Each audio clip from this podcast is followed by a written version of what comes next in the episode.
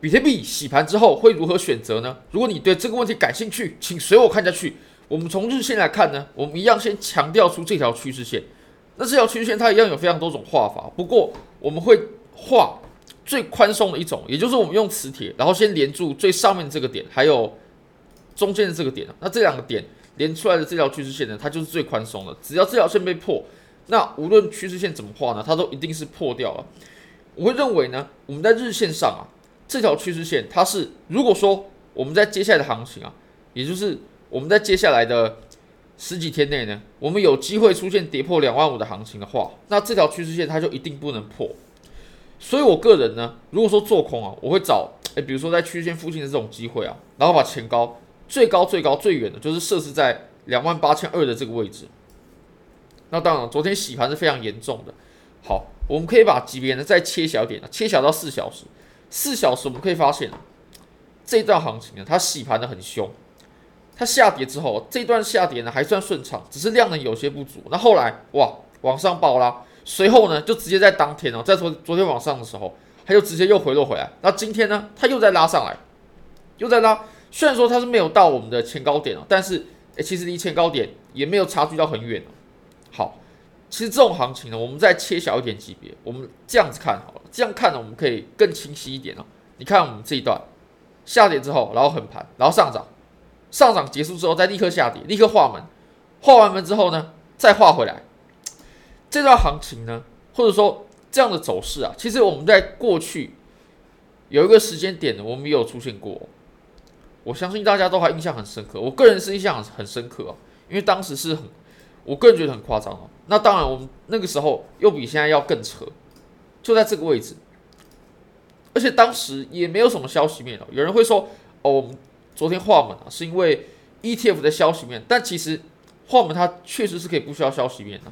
像我们上次在这个位置呢，上次大概在四月底的时候吧，在这里连续画的门呢，它就没有消息面的加持，但它还是画的画的出来啊。你可以看我们在这个地方画上去之后。然后再画下来，然后再画上去，它基本上就是打到了前高的地方，它并没有说哎往上涨一点点，然后又立刻回落，没有，它就是直接回到我们前高的位置，而且而且大家可以来看一下哦，这几扇门呢，啊，这样画完之后呢，我们再看，它又回来了，然后再下跌，等一下啊，有点久哦，好，再下跌回来。虽然说中间经历了很长的震荡，但是，诶，我们又回到了一样的位置。那当然了，我们随后呢，我们最后还是选择了下跌，一直跌到两万四千七百五的位置。那其实这段下跌它是一个不顺畅的下跌，尤其中间又经历了这么大的洗盘。不过我们可以看它的画门啊，它是有一个很明确的界限啊，就在我们上方的这个位置，大概在呃三万吧，我们就直接抓三万了。三次画门的上缘呢，都来到这个地方啊。我们可以借鉴一下当时的经验呢，然后我们回看到当前的盘面上呢，从一小时啊，我就会认为啊，诶，我们画门所产生的这个最高点啊，大概在两万六千八左右吧。这个地方呢，就是如果下空单的话，我认为这个地方就是一个还蛮值得入场的机会啊，因为我们可以看到它画门，它都是在一个区间之内画。那我们现在呢，画的区间呢，就在这个地方啊。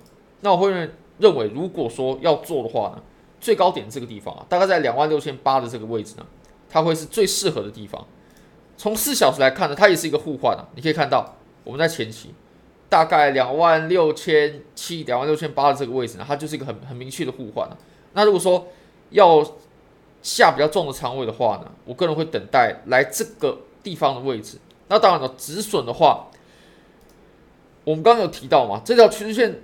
如果有跌破两万五的可能的话呢，这条趋势线就一定不能被破。那这条趋势线当然斜的比较难说嘛，它有模棱两可的可能性。但如果我们抓这个前高，其实也没有很远啊。如果我们稍微拉一下的话，大概就是二点多趴、三趴的不到三趴的距离。那我认为这笔交易呢，我就认为是很棒的，或者说渐渐补补仓上来。那其实画门啊，确实。对交易来说，画门真的是一件很痛苦的事情，尤其在现在呢，画门又是很频繁。好，那我们还要讨论一件事情，就是有人一直提到我们在九月的时候呢，如果大家有去看一些，比如说在 Twitter 上啊，当然我讲的是呃国外的，就是以英文英文区为主的呢，讨论度很高的事情是九月啊，你可以看到他们就有这个复盘的经验嘛。九月的时候呢，我们都是下跌的，基本上啊，大多数时候呢，我们都是下跌的啊，只有少数的时候是涨的。但你可以看到我们现在呢，我们已经九月底了，只剩没几天，我们九月就要过完了。可是我们九月居然是微微的涨幅，它并没有下跌。那当时呢，就很多人看着这个过往的数据了，就认为我们九月的时候，它就一定要是一个跌的月份。当然，现在就有人就继续演绎嘛。演绎成说，哎，我们十月大部分都是涨的，所以我们十月的时候也应该是一个上涨的月份。我认为这个是非常牵强的，或者说这种呃相关性很高呢，不代不代表有因果关系啊。这有点像什么感觉呢？有点像我我们都知道，比特币的牛市是四年一次嘛。那四年一次是二零一三啊、二零一七啊、二零二一等等的。那其实呢，这个周期啊，它跟棒球经典赛。它的周期是吻合的，就是二零一三、二零一七、二零二一。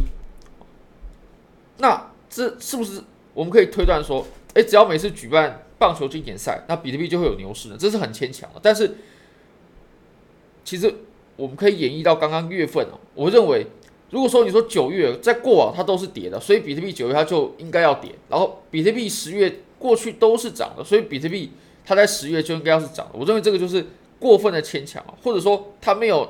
一定的因果关系，那这个作为交易啊，或者说作为推理的依据的话，我也认为这个是很不可靠的。那当然，你可以看到我们九月哎没有下跌，或者说至少至少它是呃震荡微微的涨啊，它并不像前面一样，好，它出现了很大的跌幅。那当然了，我也不认为它十月呢，它就一定会是涨的，它就一定会是绿色的月份啊。虽然说我们看到过过往的历史呢，确实十月份涨的这个数据是。比较多的，但我认为这个是不能作为推理啊，或者说不能作为交易的参考依据啊。好，非常感谢各位。